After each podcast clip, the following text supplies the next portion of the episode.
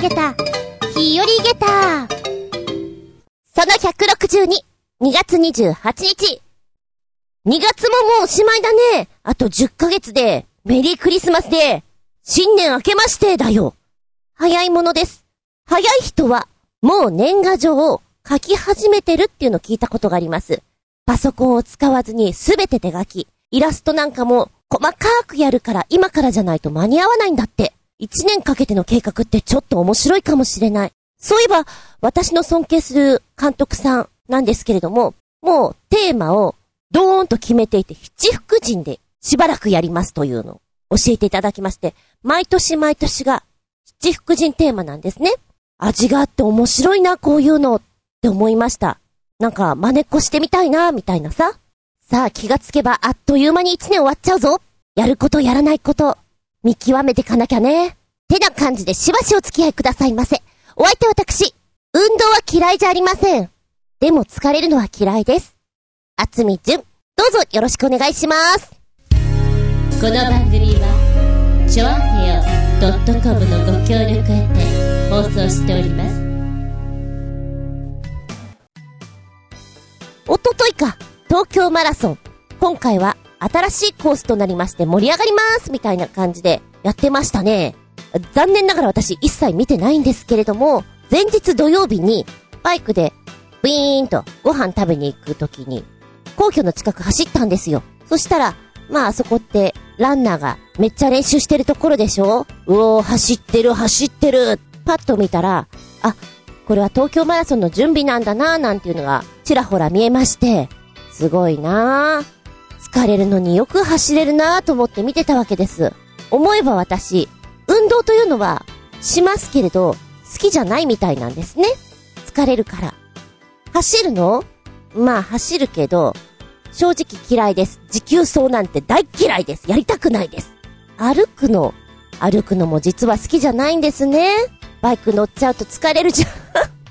ほんと歩かなくてダメダメだなぁなんて思うんだけど、走るの嫌い。歩くの嫌い。だからといって球技は？球技もそんなやらないしな。学生の頃はバレーボールとか好きだったけどね。何が好きかな？うーんって思った時に、あ、登るのが好きです。登ると言っても、あの、よじ登るのが好きだなってふと思ったの。木登りとか、ボルタリング的な、脚立に登るとか、いやなんかそれちょっと違うかな。なんかそういう動きは好きだけど、うん。どうも足だけ、腕だけ、そういうの苦手みたいなんだよね。やってみたいこと。木登りとかね。そういうのすごく楽しいなと思うけれど。で、ボルタリングも、あの、ちゃんとしたコースだと 傾斜があって、なおかつ、難しいんですよ。絶対手届かない何これ？みたいな感じなんで、そうすると、きついなっていう印象しかないので、面白くなくなっちゃうんですけど、ただ、黙々と登るようなのが好きです。なんでしょうね、これね。テレビで見ていたらさ、あの、木登りなんだけども、ロープを使ってやるという、ツリーイングというのがあるっていうのを見てね。あ、ただの木登りじゃなくて、そういうのもあるのかと。ツリーハーネスと呼ばれる安全ベルトを使って、ぶら下がったまま自分のペースで登っていくっていう、ちょっと、うーん、わしわし登っていく木登りとは違うんだけれども、こう手を離したり、力を抜いても落ちる心配がないので、ああ、疲れたっていう時でも、結構楽ちんに登れるみたいなんですね。おばちゃんになってきたから、そうですね。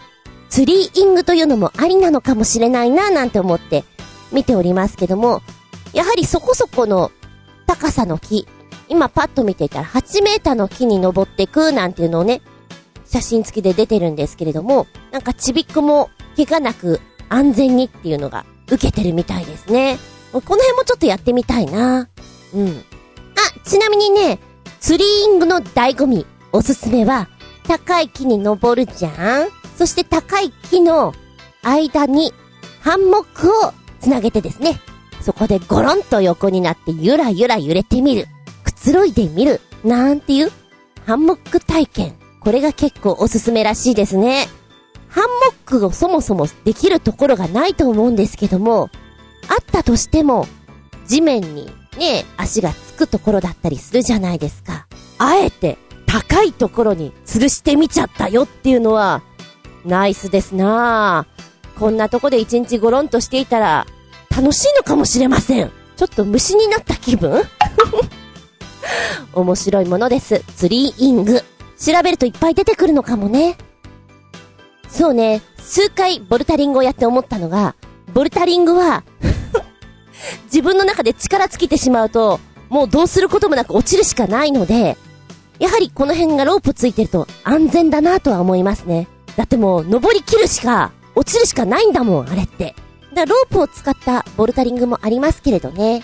ちょっとこの辺も注目だなぁなんて、前にテレビで見た時思ったんだ。ふと、そんなことを、バイクで走りながら思い出しました。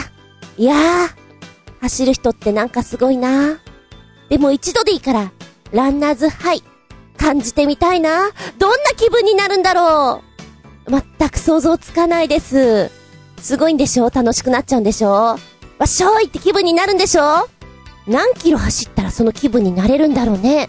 明確に分かってるんだったらちょっと頑張ってもいいんだけど、人それぞれだっていう話も聞くから、運動部なんかの人は結構走ってたりするじゃない？その走り込んでる中でランナーズハイとかなるのかな？まだまだそんなのじゃならないのかな？いや、楽しそうだなと思ってます。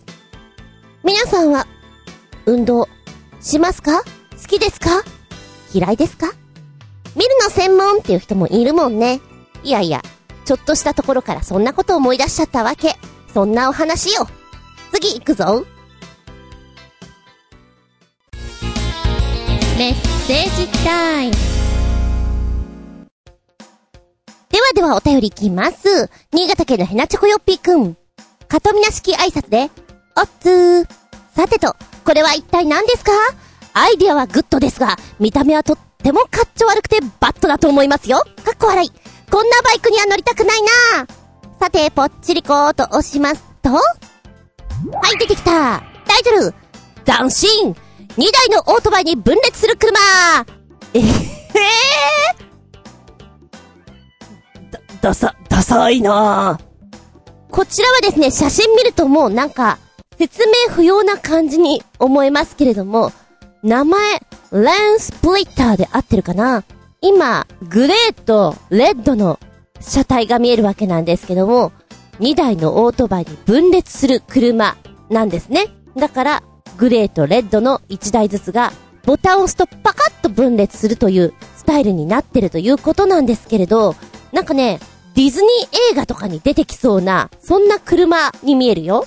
ディズニーのアニメでこれが キャラクターとして出てくるとしたら双子だね。なんかのんびり屋さんとせっかちさんみたいな、そんな感じでいきそう。えこのレンスプリッターなんですけども、左右のオートバイは非対称的な形をしております。こちらの紹介してくれたサイトの中にある画像、上からの車体を撮ってるのがあるんですけど、これを見るとよくわかるかな？えー、オートバイの形状、形状から随分近未来化されておりますね。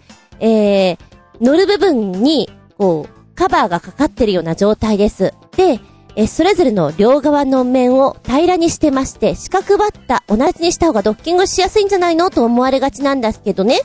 それだと、やはり全体的に四角い感じ、デザインになってしまうので、バイクとして速そうじゃないよね、ということから、じゃあ、外側は四角い形じゃなくて流れるような流線型がいいんじゃないのということで、現在のデザインに至ったということなんです。で、ドッキングした時にはすでに実用化されている自動駐車システムを応用しまして2台のオートバイをガイドしているということです。うん、なるほどね。これを見ますと、バイクって車体を傾けることで曲がります。そして車4つのタイヤの上に乗っておりまして、それで安定を保ってるわけじゃないですか。その両方に対応するために、タイヤはハブなしで、太いタイヤを採用し、接地面を増やす一方、それぞれがオートバイのタイヤのように傾くことで、より急な曲がりができるようになるんだということで、ただ、これをどう実現していこうか、ねえ、みたいなことは、まだまだ検討というところなんでしょうね。なるほど。実現ではなくて、今後こういうの作りたいよということなんだ。そしてこのランスプリッターなんですけども、美的観点でフロント部分に問題があるそうです。はあ、フロント部分ね、そう、いや、うん、でも全部今、モデルとして作られてるのを見ると、いや、もう、もうちょっと寝ろうかっていう、そんな感じがします。面白いっちゃ面白いけど、どんなとこで使うのかって言われたら、結構悩むとこでもあるんだけれど、実際私バイク乗るので、渋滞してる時とか、スイスイスイ。いや、いけないんだけど、ね？いけないんだけど、わ、割にこう、スイッと、抜けられるじゃん？あと、駐車する時とか、やっぱり大きいものと比べて、楽じゃん？そういうところの利点と、やっぱり、荷物がいっぱい乗る？他の人と一緒に乗ることができる？という意味合いでの車のいいとこ取り。ただこれ、えー、っと、ドッキングしてる部分は別々になってるみたいなので、これ乗っていたとしても隣の人と壁があるガラスがあるっていうことになるのかなドアがあるというか。ちょっとその辺がよくわかりづらいかなーなんて思うんだけど、どっか遊びに行った時こうやってセパレートすると面白いなとは思いますね。うーん、現実的には結構厳しいよね。これだってみんなお金出さないでしょ。ただこれがアトラクションとしての乗り物であるならば、面白いねということでみんな乗るんじゃない？そういう乗り物に見えちゃったな。皆さんはどう思いました？えっとね、下の方に動画があるんですけど、あまあ、もちろん、英語で喋っていらっしゃいますので、こんなことやってんのかなというふうに、見る感じなんですけれども、一体、な、何やってんだ君たちは？っていう 気持ちで見ました。動画は6分ぐらいなんで、もしよかったら見てみたら？はい、ありがとうございます。おかしいのでも、アイディアは、奇抜玉ゲタゲタ4.5。もう一丁、新潟県のヘナチョコヨッピーくん。お便り。かとみなしき挨拶で、おつー、元気かーい？さてと、なんだこのカレー？まずけりゃ売らなきゃいいだろう的な激まずカレーの登場です。かっこ笑い。この記事読んで、このカレー食べてみたがるウルトラパープリン野郎もいるんだろうな。ウルパープリンもいるぐらいだから、かっこ笑い。本当に激まずなのかな？ということで、ポチッと押すよ。遅いんです、最近。本当に。来た来た。はい、来たタイトルまずすぎるハッピーチョコ味のチョコレートカレー。また、また変なの出てきたなと思ったら、ご存知、ビレッジヴァンガードさんです。ビレッジヴァンガードさんお得意のヘンテコカレーってとこでしょうか今年こそは美味しいカレーを作るつもりでいたのですが、こんなの作っちゃいましたってことなんでしょうね。すごいな、これ。もう、あの、ブラックカレー 絵で見るとね、濃厚なカレーに見えるんだけど、これがチョコレートということなんでしょうじゃあちょっと中を見てこうかな。えー、どうやらこのカレーは、コクを追求しているそうです。口の中に広がる濃厚さ。その濃厚さを追い求めたがために、濃くな、あ、残酷な、濃くなカレーができたということです。そうきたか。えー、具は入っていないように見えますね。ドロッとした、このブラックな、チョコレート色の、一応カレーってことなのかなで当初は美味しいカレーを作る予定だった開発担当らしいんですけれども、まあ、インパクト優先になってしまったのか、えー、予想がね、つかない味になっちゃったみたいですよ。もうね、この宣伝のページが宣伝になってないところがすごい。とにかくまずいと。このチョコレートカレー、ハッピーチョコ味、お値段が540円。意外に高いんですけど、まずいと言ってる割には。うーん。でもチョコレートとライスって、ライスって合い、合いますか？隠し味でチョコレートとは聞くけどね。いや、難しいでしょ。あの甘ったるい香りとカレーっていうのがなんか想像できないですもん。天童茜が作りそうなカレーって言うんでしょうか？まずそううーん。あの、甘くないカカオのパーセンテージの高いチョコレートあるじゃないですか。あれで、もし作ったとしたら甘くはないんだけど苦味が全面に来るからどっちにしろまずいんだよっていう、そんなカレーなのかな？想像つかないな。もうでもどうせならさ、あの激甘いチョコレート？あのドロッとした本当に甘いチョコレートでもカレー作っちゃえば？そっちの方がインパクトあって面白いよね。そしてあなたは買いますか？あなたは食べますか？という問いに、食べるわけないじゃん！ゲロゲロゲロゲロゲロ。ただ、人からもらって、面白いからどうぞと言われたら、好奇心が勝ってしまって食べます。きっとくっそまずいっていう風にブログに上げてると思いますけれど、それはそれで楽しませていただきます。ただ自分からこう、お財布をパッチンと開けてじゃらじゃらっとこう、お買い求めにはならないかなうん。そういうのいっぱいあるよね。いちごカレーもそこに組み込まれます。いや、ビレッジヴァンガード、今年も突っ走って2017年次なるカレーはどこに行く？確かだって、うんこカレーもここだよね。もうネタなくなってくるでしょうに。アイディアもどうなることやらですな。ありがとうございます。びっくりたまげたっていうか、バカげた。あげた ?4.5。ありがとうございます。あ、最後に、メゾンドネコさん行ってきましたよ。今なかなかお忙しそうですね。え、前回気づかなかったんですけども、この入り口の階段トントントントンと上がっていくと、上のとこに、今日は誰々と誰々がいますってホワイトボードに書いてあったんですねあのー、実際のカメラマンさんって言うんですか？作家さんたちがいらっしゃる方のお名前が書いてあったということ。その時初めて知りました。今回の企画写真展のテーマが、可愛い猫ちゃんということでやっていらっしゃったということで、もしも、私のこの目の前に、昔さ、トリビアとかで、へー、へー、へーとかいうボタンあったじゃん。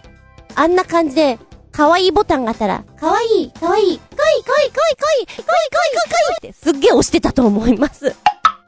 そんな感覚で見させてもらったんだけども、お気に入りの写真も結構ありましてね。で、ゴジアットワークさんは結構子猫いっぱい出してきてるじゃないですか。生で見たいわーって本当に思ったね。このあどけない姿、お顔、あっという間に大きくなっちゃうんだけれど、その過程だったり、あと実際こうさ、猫同士がもにゃもにゃもにゃもにゃってじゃれ合ってるところとか、動いてるところ見たいよね、動画で見たいよねって思って、すごい心の中で泣き声とか見たいと思いました。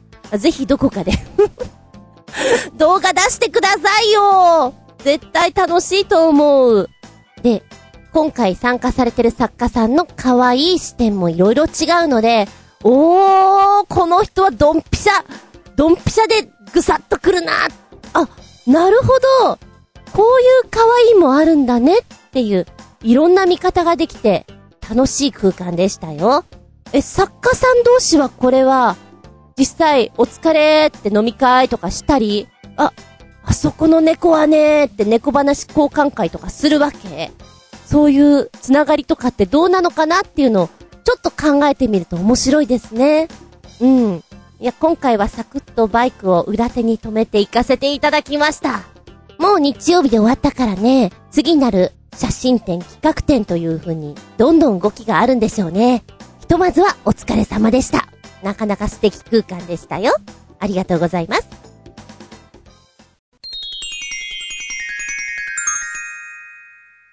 シシピンアウトタイム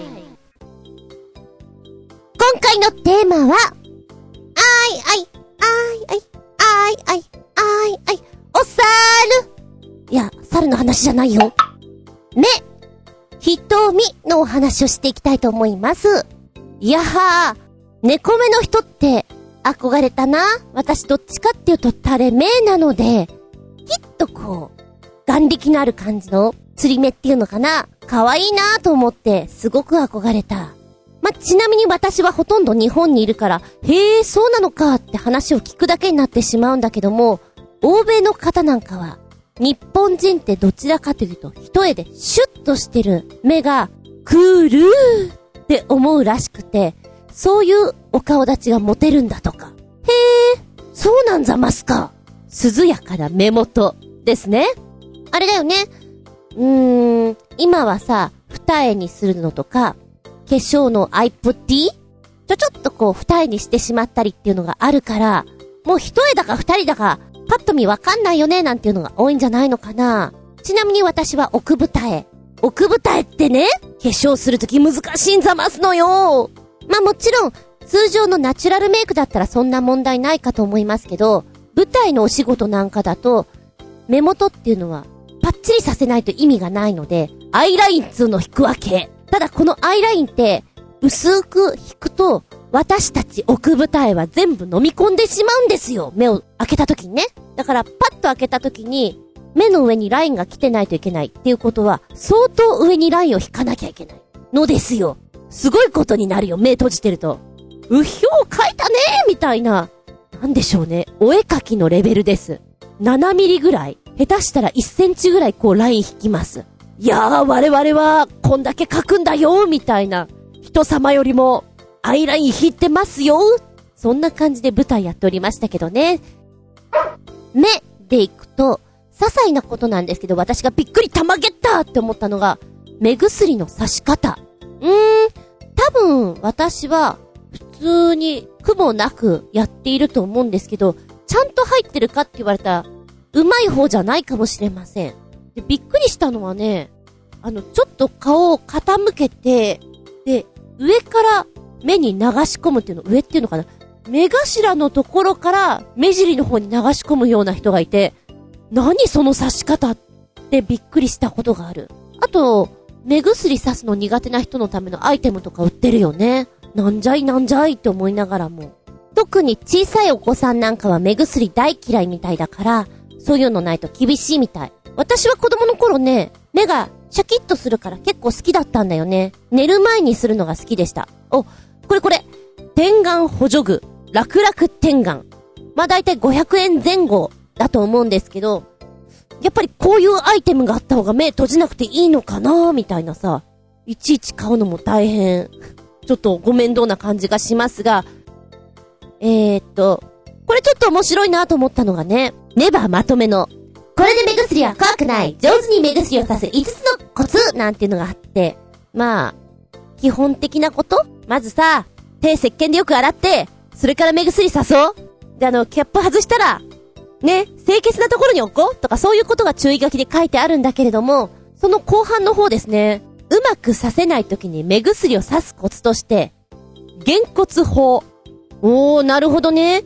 まあ、げんこつで自分の下まぶたのお肉をビローンって下げる。そしてこのげんこつのところに目薬を持った手を固定させて入れるということなんですけれども、ちょっと見た感じ、目薬と目の距離が少しあるので、命中させるのちょっとうまくできないんじゃないかなっていう風に思っちゃうんだけど、慣れなんでしょうかね？げんこつ法なんて初めて知った。えー、これちょっとやってる人いるのかな？鏡を使います。えー、まず、目薬を刺す反対側の手に鏡を持つんですって。これを持って顔を上に向けます。目薬を刺す側の手で目薬を目の上に持ってきます。で、鏡に映る自分の黒目を見ながら目薬を刺す。なんか余計めんどくさくねえか？って思うんだけど、そうすることによって恐怖感がなくなるらしいよ。マジか。そうね、シンプルでわかりやすいのは、要は、うん、目薬を刺すとき、黒目に刺そうと思っている目薬が見えてしまっていて、怖くて目を閉じてしまう。だから目薬がうまくさせないっていうのが多いみたいなんだけども、じゃあそれを悪勘弁するようにして、この白目の部分に入れ込むようにしたら大丈夫なんじゃんみたいな。あ、割とこっちでやってるかな私。うん。シンプルにね。で、これはね、逆にやってる人いたらすごいなと、鏡でやってる人と同じぐらいすごいなと思ったのが、トイレットペーパーの芯をガイドにする技ですよ。まず、目を大きく見開いて、刺してるところを見られたくないでしょ？だったらこのトイレットペーパーの芯を当てて、まぶたが閉じないようにすればいいじゃない。そのまま真上を向いて、点眼すれば、誰にも見られず、恥ずかしくもなく、なおかつ、目が閉じてしまうこともないよ。素晴らしいじゃんトイレットペーパーの芯。まずはトイレットペーパーの芯を捨てちゃダメで、それをやってるあなたが恥ずかしいような気もするんですけど、いかがかな？面白いよね、発想。こんなこと考えたことがない。むしろこれ誰かにやってもらいたいわ。トイレットペーパー、ぜひ、お試しあれ結構ね、目薬さしてるところ見てると個性が溢れて面白いです。ちなみに私はあの、クールで爽快感のある、来たーってやつが好き。なぜって？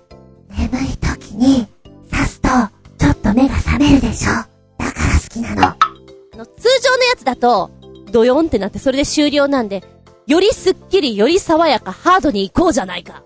そしたら目が覚めるってもんよ運転してる時とかね、ダメだもう眠いっていう時には、やっぱりクール系、爽快系がいいと思います。えー、コンタクト、メガネの話で人それぞれきっと面白い話を持ってるよねっていうことで何人かに聞いた中で、今は技術が優れているからそんなに外れにくかったり、ずれなかったりっていうのがあると思うんだけど、前、本当に前ですよ。まだみんながそんなにコンタクトしていない時なんていうのは、割とスッと落ちてしまったりっていうのがよくありまして。だからスポーツやってる人なんてどうだったの？って本当に思っちゃうね。スポーツ、動きをやってる人はソフトコンタクトなんて言ってたし、目の涙のとこにポッてこう乗っける感じがいいよねっていうことでハードを好んでた人いますよね。えー、お話を聞いた人は、ハードコンタクトをしていて、蜷川さんの舞台に出てました。で、本番の時に落ちてしまって、しかもハードコンタクトで踏んでしまってパリーンで、あとは見えませんでしたっていうのを聞いて、だよねーって思った。見えないし怖いよねーみたいなね。視力を聞いたらかなり見えてないらしいんですよ。その数値初めて聞いたなっていう。本当に悪い人ってさ、裸眼の時って、ご飯粒ってもう塊にしか見えないんでしょ？何食べてるのかって、なんかクリアによくわかんないんだろうなと思って、どういう風な世界に見えてるんだろうっていうのがちょっと不思議でもあります。私も目悪いけれど、さすがにご飯粒とかは見えてるので、きっとこれがレタスに違いあるまいとか思いながら食べてないからさ、ああ、不思議だなぁとは思います。やっぱりちょっと目が悪い分、感覚鋭くなるんだろうなぁとは思うよね。そういやさ、昔の漫画とかドラマとかで、あ、コンタクトが今落ちちゃいました。探してくれませんかっていうシーンありましたよね。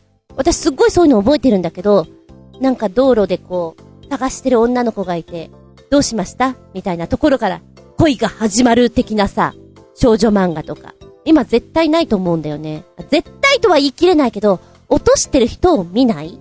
よくできてるんだね。だから今はさ、私も目をこすってこう、こすった時に、ポロって落ちてしまって、はい、見えません。ど、どこ行ったかな？っていうの、何度かあります。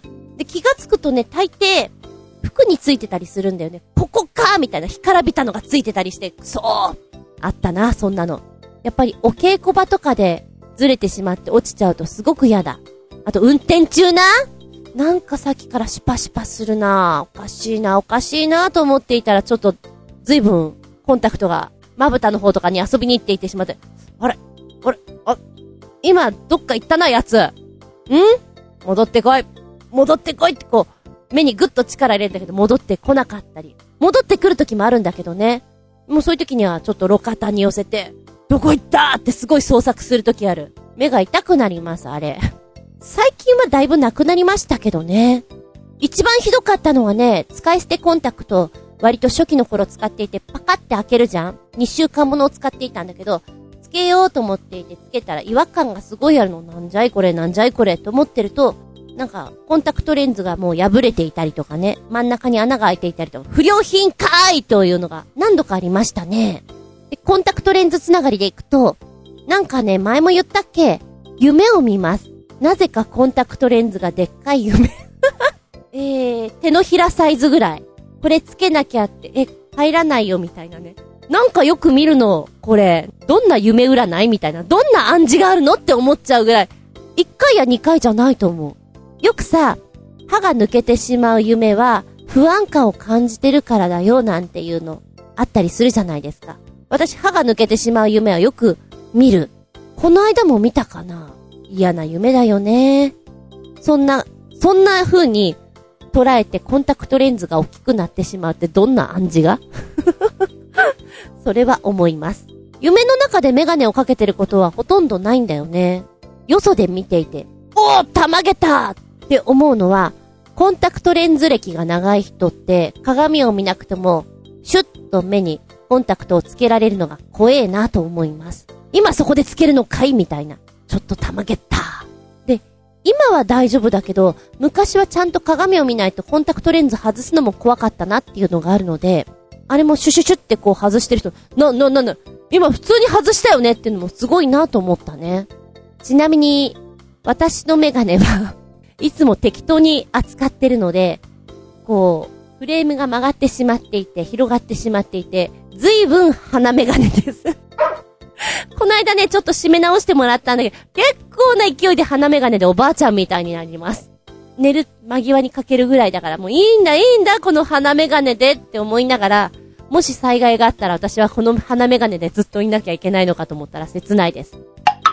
あの、ちょっと外に出るときとかなんかやるときには、鼻メガネだと邪魔なので、ティッシュペーパーを丸めて詰め込みます。貧乏くせとか思いながらそうやってます。ではここでお便りです。新潟県のヘナチョコヨッピーくん、目、瞳、愛、などをテーマにしたものって何が浮かぶ？だから、何度も言ってるだろ僕ちゃんはナルト疾風伝に出てくる万華鏡車輪眼が大好きだって。実はこれが物語の根幹に大きく関わる一番大事なシーンかもしれない。かかし先生が死に際の親友、内葉帯人から左目の車輪眼をもらい受けるシーン。感動的ではあるが、ここではもう壮大な月の目計画が始まっているんだよね？ということで、ナルト疾風伝の車輪眼ね。今、見てるから、私はこれを見ていいのかどうか、YouTube つけてくれてすごくドキドキしております。まだ見てないのに、ネタバレしていいのかなぐらいな。ただ、前にも色々教えてもらってるじゃないですか。だから、ああ、この人きっとああなるんだ、こうなるんだっていうのがもう何人か分かってるのがあって、切なくもあります。ちょうど昨日、アスマ先生が死んじゃいました。そんなシーンのところです、今ね。えー、ちょっとリンクポチッと押して見てきちゃった。なるほど。これは、どのぐらい先のお話なのか知りませんけれども、第3次、任海大戦っていうのかな？畑かかし車輪ガンを受け取るロック忍者を殺すっていうサブタイトルついてます。9分ぐらいで流れを見ることができるので分かりやすいですね。まだ私はそこまで行き着いてないんで誰だこの人っていうのがいっぱいいるんですけれど、ああ、そうやってその目になったんだっていうのがちょっと見えますね。ふむー。見てしまった。ふむー。ありがとうございます。こういうの見たらやっぱり、特に外国ではこの漫画人気あるじゃないですか。忍者なりたいっていう人、車輪ガン使いたいっていう人、多いんじゃないんですかね。遅れんばせながら、今盛り上がってる最中ですけど、ありがとうございます。えそしてもう一丁つけてくれてます。その2ってとこでしょうね。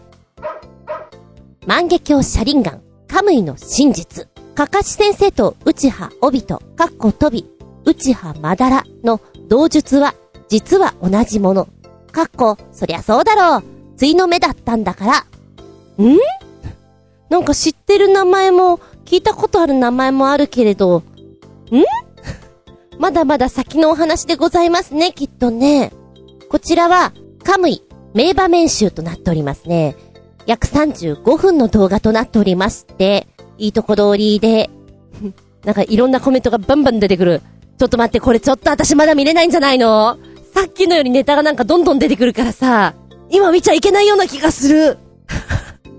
すごい、コメント数もこんなにあるから、このコメント見たらいろいろ分かっちゃうよね、きっとね。これ？これ、ちょっと、あと、後で見る？だって見れない、まだ。あ、ありがとう。なんか、なんかあるんだねうん。今は、いろんなところに情報が出てくるじゃないですか。そして本編が終わっている状態の中で、こう、普通にしてると、あ、あ、そうなっちゃうんだねっていう流れがもう分かってしまうところを、あえてこう見ないようにするのが結構大変。気づかないふりをする自分が大変だったりします。えー、そしてコメント、その先にもう一個来てましたね。目、瞳、愛などをテーマにしたものって何が浮かびますか？ということで、パート3というところでしょうか。新潟県のヘナチョコヨッピーくん。内葉サスケと志村団蔵の戦いは、万華鏡車輪眼対車輪眼の名勝負かな？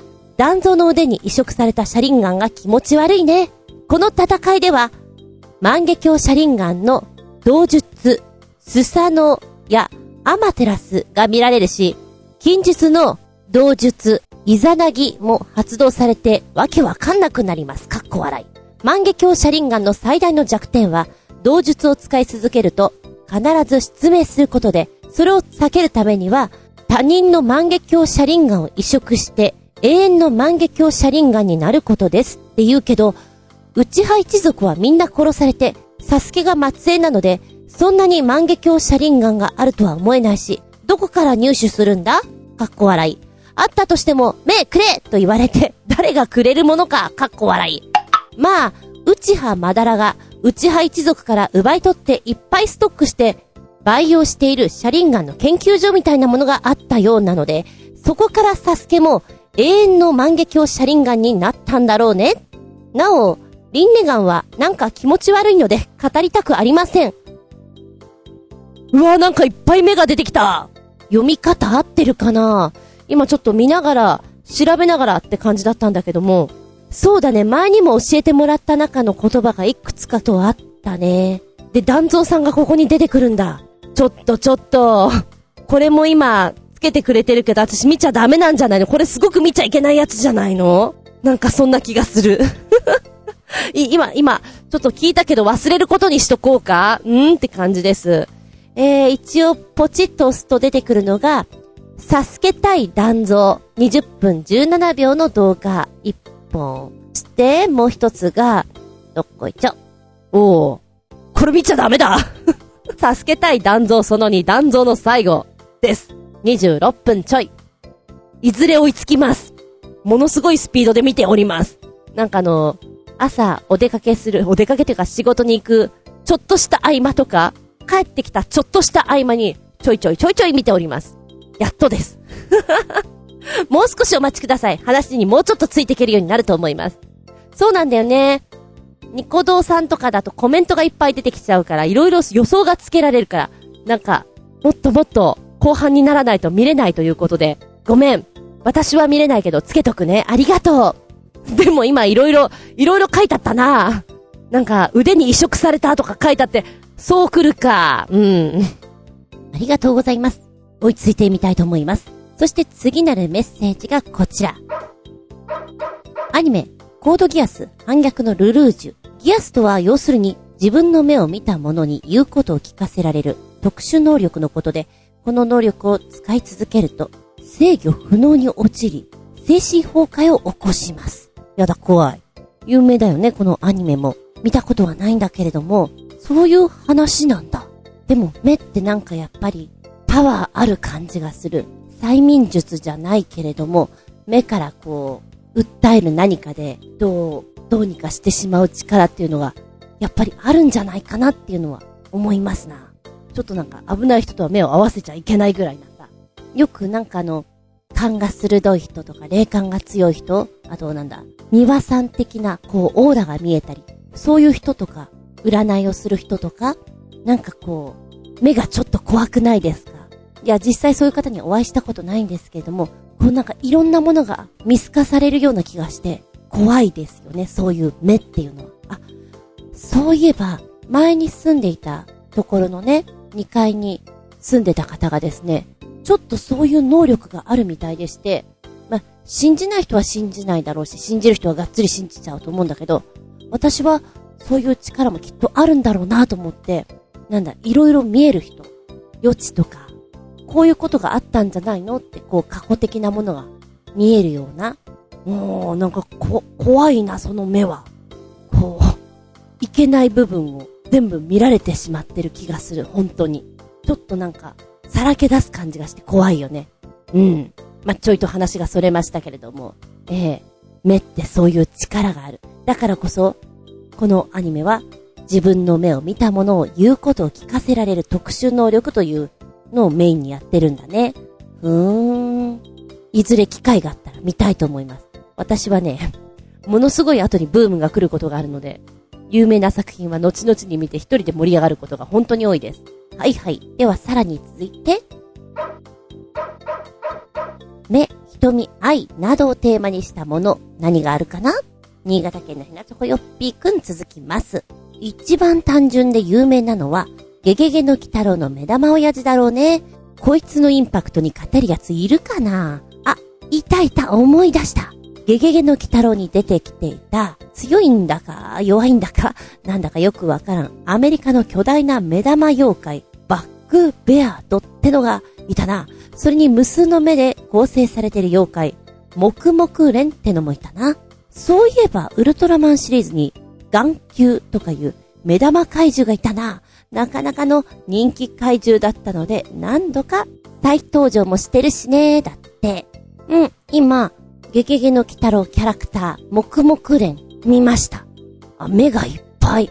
へえ、多数の目だけの姿で、他の物体に擬態または憑依する、光の粒子となって移動するため、暗闇では行動力が鈍るということで、初代は長井一郎さんが声を当てていたそうですね。空中に目だけがいっぱいあるって感じなのかな？黙々連。名前で聞いたらもくもくしてて可愛い感じがするけどね。目と目が連なってるって書きます。ちょっとキモい感じでしょうか？お、今ね、えーと、連動して出てきたところで、ゲゲゲの鬼太郎衝撃妖怪キャラクターまとめ。名前が衝撃的だったり、見た目が衝撃的だったりっていうところに、二つとも出てきますね。やっぱりさ、目って、ちょっと、怖いよね。だから、子供からしたら、妖怪、お化けとかって目がいっぱいとかって、衝撃じゃないですか。ガツンときますよ。そして、バックベアード。うん、アメリカの妖怪で、黒い球体に巨大な一つの目と、多数の触手と備えた姿をしていると。うーん、そうだね。邪悪な感じだよね。悪魔の世界からやってきたバックベアードって感じだよね。これは、確かに衝撃あります。そのすぐ後ぐらいに、黙々連も出てるので、ただね、この黙々連、漫画の方、水木一郎さんの描いた絵の方がキモいです。こっちの絵の方が、なんだろうな、目が連なってるんだけど、この連なってる下のお肉とかもなんかちょっと見えていて気持ち悪い感じに描かれております。よければこちらご覧あれです。そしてね、今、眼球っていうのをご紹介くださいましたね。えー、リンクポチッと押したら、何が出てくるんだろうと思ってちょっと笑っちゃった。うん。ウルトラマンガイア第6話、嘲笑う目。第31話、呪いの目に登場した怪獣で、眼球という名称の怪獣です。これは劇中で新聞社が勝手に名付けた名前だというふうにコメントありますけども、これもね、まあ、ちょっとさっきのバックベアードに近い感じです。あ、でもこれ口なのか。パッと見た感じ、うーんとね、な、甲殻類みたいなお顔してますね。で、目が真ん中にあるから、あ、これが目なんだって思うんだけど、よくよく見ると、なんか角みたいのがあって、多分これがお顔なんだな。口の中に目がある感じ。血走ってる目です。そして足とか、足なのかな、これ。いろんなところに目ん玉がくっついてるので、子供は嫌じゃないかな。面白い、これ。こういう怖いキャラクターとかも作ってたんだね。ごめん、作ってたって言っちゃいけないか。あの、怪獣だもんね、いたんだもんね。えちなみに眼球はですね、体長55メートル、体重5万5千トン。あ全く想像つかないんだけども、55メートルか。え、ウルトラマンってどのくらいあるの？その辺がちょっとさ、私の中では出てこないから、まあ、なんか、そうか、でかいのかどうなのかっていうのがよくわかんないんだけど、ただこのお顔の不気味さはなかなかインパクトがありますね。一度見たら忘れられないっていうことになるんじゃないかな。いや、なんかこのサイトの眼球の情報が結構面白いです。まるで生命体のように振る舞うが、熱反応がなく、生命反応を持たない存在。うん、で何度も、このミサイルの攻撃を受けたんだけど、そのまま吸収しちゃうとかね。その一発を跳ね返して、なんていうこと書いてある。結構強いんだ、この子は。で、先ほど何回かの話の中に登場してると言いましたけども、あれなんかウルトラマンとか戦隊ものとかってさ、悪い悪役的なもの怪獣とかって、1話1匹完結じゃないんですか？引きずることあるんだ。ちょっと今それが面白いなと思って。今この眼球の内容を見ていたらね、1回目はなんかミサイルの攻撃が吸収されてしまってその後に姿を消してしまったとか。で、2回目に出てきた時に、あの、半分ほど目玉が溶けた状態でとか、なんか随分グロテスクな 姿で復活されてるみたいでして、ええー、なんか、そんな気も怖いキャラクター出てたかななんて思いながら今読んでたんですけど、シリーズものがしっかりしてるから、この怪獣の状態も伝わりやすくて面白いですね。こんな怪獣いたんだ。怖いなぁ。うーん。ちょっとウルトラマンシリーズとか、戦隊ものとかの怪獣系、今、悪役っていうの調べたら面白いなと思ってどっかでやりたくなりましたね。ありがとうございます。すごい、目でよく覚えてますね。私は目のキャラクターっていうとあれだ。うんと、水木一郎さんじゃん、の、目がいっぱいいる犬いなかった？すごい、曖昧なこと言っちゃったな。え？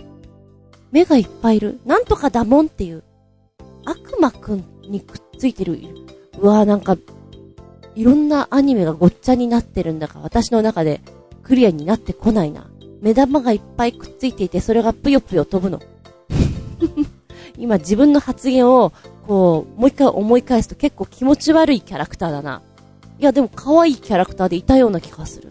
えー、あとは、三つ目が通るっていうと、手塚治虫さんか。あれは結構面白かったなっていう印象があります。三つ目の目ということで、なんか知んないけど、すごく仲間内というか、サザンアイズ、すごい流行ってたようです。ちょろっとしか読んでないから私あんまり覚えてないんですけど、うん、ドラマとか映画とかってやっぱり昔のものってさ、病気事故等で目が見えなくなってしまう、失明してしまうなんていうのが、割とよくあるような印象ですね。男性ね。で、実は、その人のことが気になっていた女の子と、異母兄弟だったみたいなね。韓流ドラマとかも、そのネタ多いような気がします。さあ、最後にこちら来てるよ。えー、新潟県のヘナチョコヨッピーくん、メッセージ。目力のある歌。はるかとみゆき、ドラッグハグミュージックビデオ。この子すごく美人だね。そしていい目をしている。ギターを持った可愛い子シリーズ番外編だな。ギターはフェンダーのテレキャスター新ラインだな。はい、今聞いてきました。ショートカットで確かに目がパッと大きくて引きつけられます。綺麗だね。なんでしょう、ちょっとさ、声が少し低めな感じで、流し目的に歌ってくるのがセクシーだなって感じがいたします。メインのサビの後のこう、語りかけのところの演奏がちょっと、マイクエコーを聞かせてる感じがちょっと面白いね。これを一番言いたいんだ、みたいな感じがして。これはね、なんかあの、バンドらしい。そうね、バンドらしいなと思う。カラオケで歌いたくなる曲だなって思いました。さっき私、バンド名変な風に言っちゃってね。はるかとみゆきでいいんだね。はるかとみゆき。うーん。この少年っぽい感じがまだたまらないですな歌詞、はっつけとくんで、見てみてください。うん。ズバリ歌詞に目をドーンって持ってくるのはいっぱいある。ちょっとそことは角度を変えてきて、これを選曲してきてくれてるのが面白いなと思いました。はい。今回はテーマ、アイアイの目でお話をさせていただきました。割とね、あれ、ちょっと会話続かない、ネタがないなーなんていう時に、目の話をすると、結構広がってくるような気がしますよ。だってみんな目悪い人多いだろうし、見えちゃってる人は、見えすぎて困っちゃう話もあるだろうしね。よく言うよ。毛穴とかがよく見えてしまって怖い。君は一体何どのぐらい見えてんのかねって。おそらく目が悪い人ってぼんやり見えていて、お部屋とかも、色合いとかも、くすんで見えたりするじゃないですか。で目がいい人はそこがバッツリ見えてくるから、なんかのギラギラした感じに見えちゃうんじゃないかななんて思ってね、面白いなとは思っておりますけれども。さて、目の話、面白おかしい話から、アニメ、ドラマ、映画、歌、いろいろ引っ張ることができます。あ、こんなのもあったよなんていうのが後付けでもいいので、ぜひ教えてくださいね。本日は、目でお話しさせていただきましたよ。あいあい。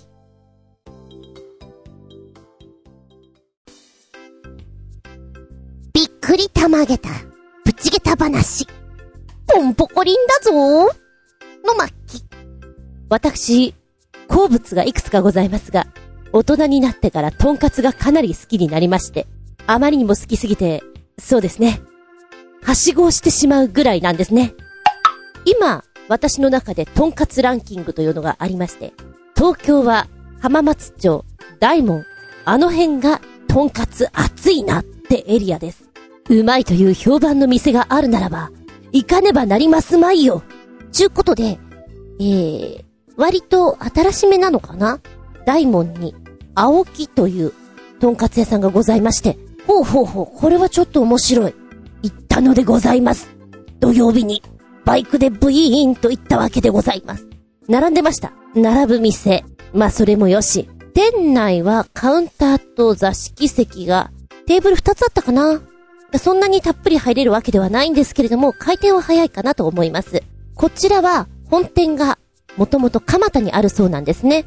んで、売りとしましては、分厚いトンカツを出してくれる。あまりにも分厚いと火の通り大丈夫なの？って思っちゃうところなんですけども、こちらのトンカツは SPF のお肉を使用しているということ。何 SPF って？SPF とは特定の病原菌を持たないという意味なんです。豚さんってほら、病原菌持っていて危ないから、ちゃんと火入れなさいなんて言ったりするじゃないですか。だけどこちらはそういうことがないお肉なので、安心してくださいよと。で、独特の臭みが少なく、筋肉繊維の間の脂肪が多くて、非常にきめ細かく、加熱しても柔らかく、食べやすいということなんです。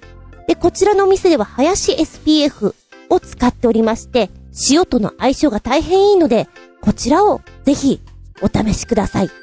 塩は店内に4種類ございました。だからお料理が来るまでの間ね、ちょっとこう塩をなめなめしてると面白いなと思った。オイラはこちらのお店に行って、うん、通常は特ロースとか特上ロースとかその辺行くんですけど、このお店にはリブロースがありまして、じゃあちょっとこれいっちゃおうかなほほんほんと思って、リブロース頼んでみたわけね。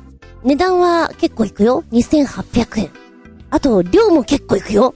370g って多い。通常のトンカツがだいたい 170g だったんですね。ずいぶん、ずいぶんでかいな、こりゃ。でも、わざわざ行くじゃん？だったらちょっと、いいの言っとこうかなと思って頼んでみたの。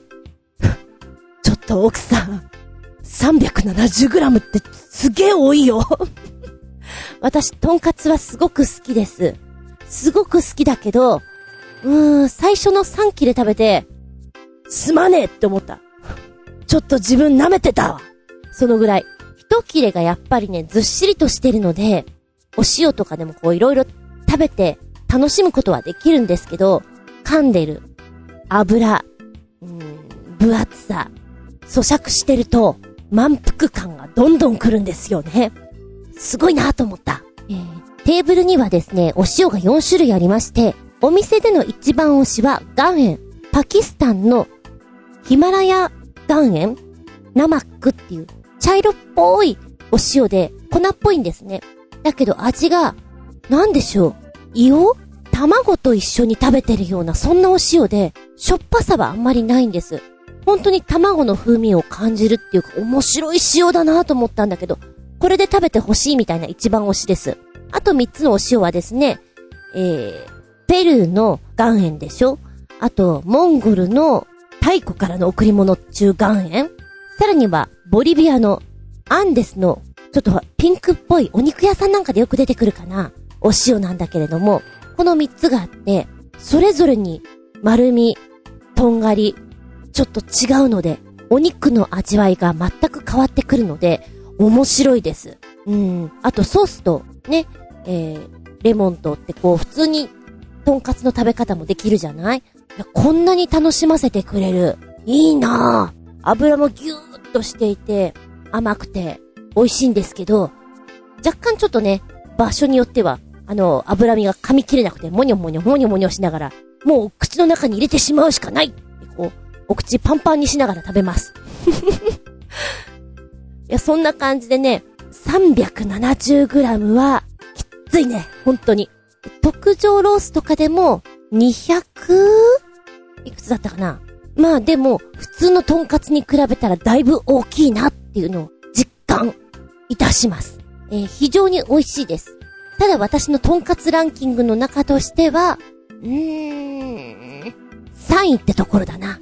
1位はやっぱり大門にあるんですけれども、武蔵屋。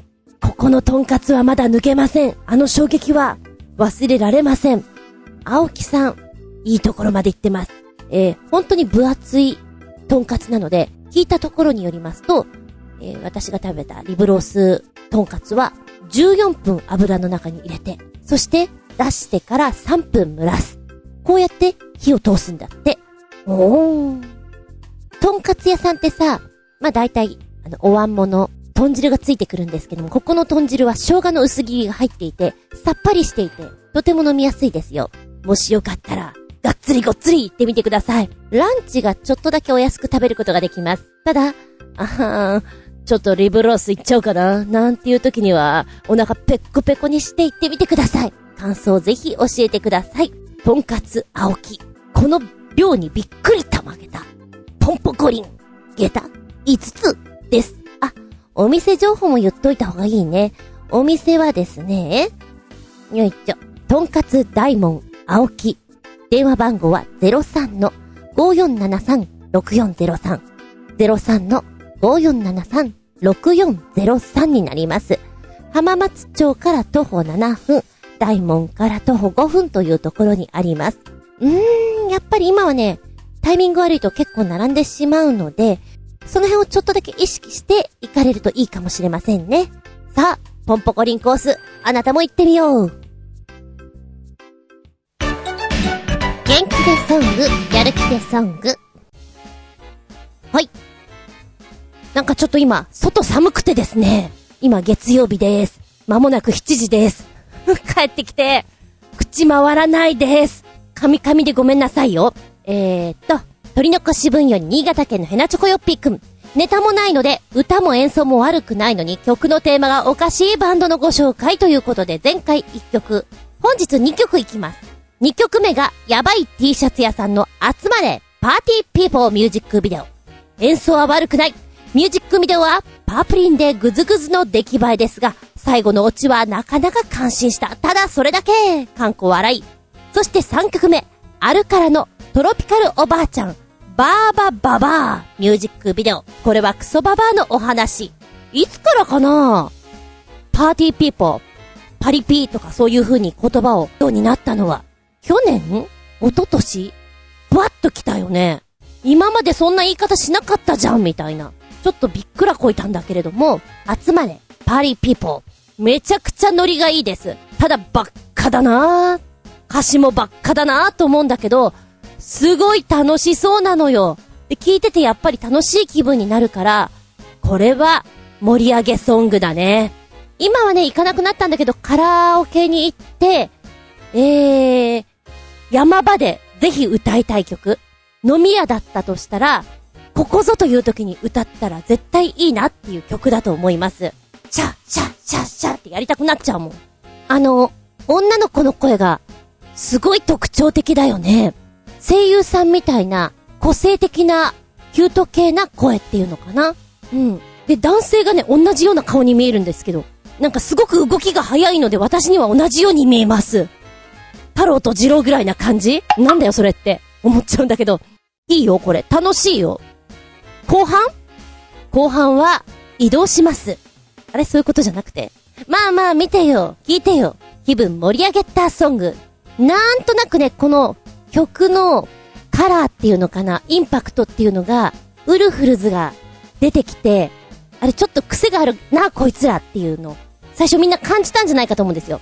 そこになんかリンクするような、ちょっと思いましたね。えそして、3曲目のアルカラ、トロピカルおばあちゃん、バーバババー。私これ結構好き。な、なんだろう、このノリはね、好きなんですよ。じいさん出てくる。しかもさ、この V だとおばあちゃん役の人がボーカルってことでしょ？よくやってますね。なんかね、かわいい。うー、はー、うー、はーとか、きだな 言葉遊びがあるような感じも好きなんですよ。で、あのー、結構な高音で歌ってるのね。だからもしこれを歌おうと思ったら、いや、しんどいよねっていうぐらいのトーンで歌っていて、ピキーンって響かせてるところが私好きなんですよ、これ。でもね、最後は、ばあちゃんだからさ、ああ、そう来るか。そこをなんか、ガクンって落とさないところもいいと思うの。明るい盛り上げソング、ノリノリソングだなと思います。で、どちらもね、耳に残るリズムというか、一曲目はシャッシャッシャッシャッ残るし、このトロピカルおばあちゃんの方もなんかね、残るんだよね。演奏はでも、結構がっつりだよ。あるからの方。このギャップがいいですな。なんかちょっと意地悪おばあちゃんな感じの、音ボケおばあちゃん？なんかどちらもさ、明るいので、アニメとか、うん、バラエティ番組とかのオープニングとかに使えそうだなって。本当にそう思いますよ。メッセージありがとうございます。ちょっと口が動くようになってきたよ。さっきカミカミな感じだったから。えー、そして、取り残し分より、2発目。ネタもないので、ギターを持った可愛い子シリーズ第2弾、大原桜子の頑張ったっていいんじゃない？ミュージックビデオ。使用ギターは普通のアコギではなく、高峰のエレクトリックアコースティックギターで、ギターの黒いサイド盤にコントロールパネルが見えています。パッと見たら、あ、この子、アコギなんだって思ったよ。珍しいって。イルカさんみたいな な、なんかね、そんな感じがしたなと思っていたんだけど、あ、そうなんですね。大原桜子さん、めちゃくちゃ可愛いよ。えー、女優さんもやっていて、歌はもともと好きなんだけど後付けみたいな感じみたいなんだけどね。うん。写真見るともうアイドルだよね。アイドル、ギターやりますみたいな感じがして。可愛らしい、もう。こんなんで歌っちゃって。びっくりですよ。またね、彼女の雰囲気にとっても合ってる。頑張ったっていいんじゃない。目がとっても大きくって、うん、小動物のような感じがするんですけれども、声がね、ただただ可愛いっていう感じじゃないんだよね。なんて言ったらいいんだろう。ちょっとだけ、少年っぽい感じがあるっていうのかな。そのギャップさが、可愛いんだけど、声の質の中にちょっと、やんちゃな部分を感じるっていうかさ、そこがまたいいなと思って、もうなんかで全然ギター弾かなくても十分です。そんな彼女がギターを弾いて、やってるところがまたね、魅力の一つなんでしょう。まさにギターを持った可愛い子ちゃんでございますね。公式ホームページとか見ると、ああ、こういうことやってたんだ、みたいなね。あのね、ミュージカルとか、舞台とかやってるみたいなんですよ。なるほど、このお顔で、この声でやったら結構掴まれるな。そう思ってみました。なんかさ、ギターも、うーん、皆さん大体こう、シャープなギターを使うじゃないですか。だけど、この子には、このタイプが似合ってるなっていうので、うん、アピール力、演出力っていうのがすごくよ、良いんじゃないかなと思って見ましたね。この曲も私好きだな。えー、どれ、どれだろう今回。一押しって言ったら、今頭の中回ってんのは、シャッシャッシャッパリピなんだけど、昨日聞いた段階では、実はババアです。ババア結構好きなんです。皆さんはどれがお好みに合いますか？てな感じで、元気でソング、やる気でソング、盛り上げた感じです。ありがとうございます。この番組は、ちょあへよ .com のご協力へて放送しております。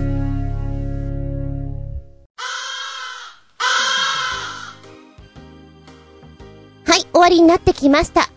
次回は3月14日、おっとホワイトデーだ下駄163でお聞きいただけたらと思います。うわぁ、もう卒業式の時期なんだね。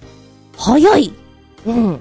で、桜の季節入学式か。えー、テーマはですね、ここに来てこれか？うん、これだ。ずる休み。でいきたいと思います。あなたは、ずる休みしたことがありますか？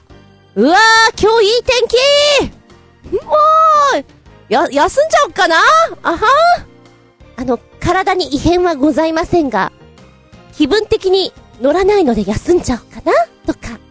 学校行ったはいいけど、うーん、なんかちょっとね、うん、帰っちゃおうかな？とか、あるじゃないですか。社会人の皆さんないですか？ひょ、ひょはね、うん、うん、みたいな。あのー、ねワールドカップの時結構な人がお休みされてたというか、具合が悪くなったりとか、あったようななかったような記憶がございますが、皆さんは、ずる休みしたことがあるかな？何が理由で？どんなことで？些細なことでもあったりするよね？そのお話です。でも、正直、ずる休みって、楽しい。よね？あんまり声をこう、大々的に言えないのがなんなんだけど、うん。もう、いつ落ちるんじゃないかと自分、気が気じゃないです。でもね、でもね、目を閉じて、ただまっすぐ立つだけなんだけど、軸が安定しないっていうか、多分私今すごい揺れてるな。グラグラだな。震度3から4来てんじゃないかなって思う。みんなは揺れないのかな？どうなのかな？ちょっと子供じゃないけど片目開けてみたい感じ？そんな、今日この頃です。あつみじゅん。見まい？聞くまい？話すまい？ずんこの話も、もうおしまい。ごきげんよう。チュワンチュワン。すっごくどうでもいいんだけれども、よく通る場所、駅前だとか、あなたの住んでる家の近所だったりとか、よく知っている、だけど入りにくいお店ってないですか？まあ飲食店とか多いと思うんですよ。古臭い感じだったり、ボロンボロンだったりすると入りづらい。あと、本当に家の近所って、近所すぎて、なんか見られたら恥ずかしいなとかさ、そういう店って、どうです？割とすんなり入れちゃいます？前にね、住んでいた家の隣が定食屋さんで、割と小切れだったんですよ。でも、入りにくいなーって思っていて、ある時、よし意を決して入ってみよう入って、非常に後悔した記憶があります。なんだろう、小綺麗なんだけど、味は、味は、そうだね、スーパーのお惣菜を買ってきて食べた方がいいよねって感じ そのレベルです。間違いなく、どんなに疲れていても自分家で食べた方がいいなっていう味でした。安くはなかった。飲食店は特に当たり外れがあると思う。で、今住んでるところの家の近くにも割と飲食店がありまして、ただ、なんでしょう、やっぱり古臭いラーメン屋さんで入りづらいなと思う店だったのね。お腹が空いていたら、どっちかっていうと、チェーン店、松屋とか、マクドナルドとか、そういうとこで済ませちゃうことが多いんだけれども、ある時ふと、ちょっと面白いかな？と思って、行ってみた。店内は割と広くて、どちらかというと、中華料理屋さんに近いラーメン屋さんっていうのかな？お料理の品数が豊富なんですよ。定食とか食べると、あ、いいなーって感じ。ラーメンがなんと、420円とかだったかな安いなーって感じ。餃子とかの方が高いの。春巻きとかのが520円高いなーって感じでしょ？ちょっとね、メニュー設定がおかしい店なんですけど、なんでしょう、勇気を振り絞って入ったら割といい店だったって感じで、今まで気づかなかったのがちょっと損してたなーと思ってね。そういう店多いんだろうな今私が住んでるところは、うん、私が生まれ育ったエリアのすぐ近くなので、割と小学校の頃とか友達も近くにいるわけなんですよ。ねなんか、ふとしたところでそういう店とかで会うの、ちょっとこっぱずかしいよね。あひゃーみたいな感じで、ドキドキ感もあって。だからちょっとだけ、よく見かけていて、気になるお店があるけれど、入れない店っていうのが多いものです。入って後悔することもあり、畜生入らなかったのが逆に後悔だぜって思うこともある。これまた面白い話でもあります。皆さんはそういうのないですか？そんなどうでもいいズレズレ話でした。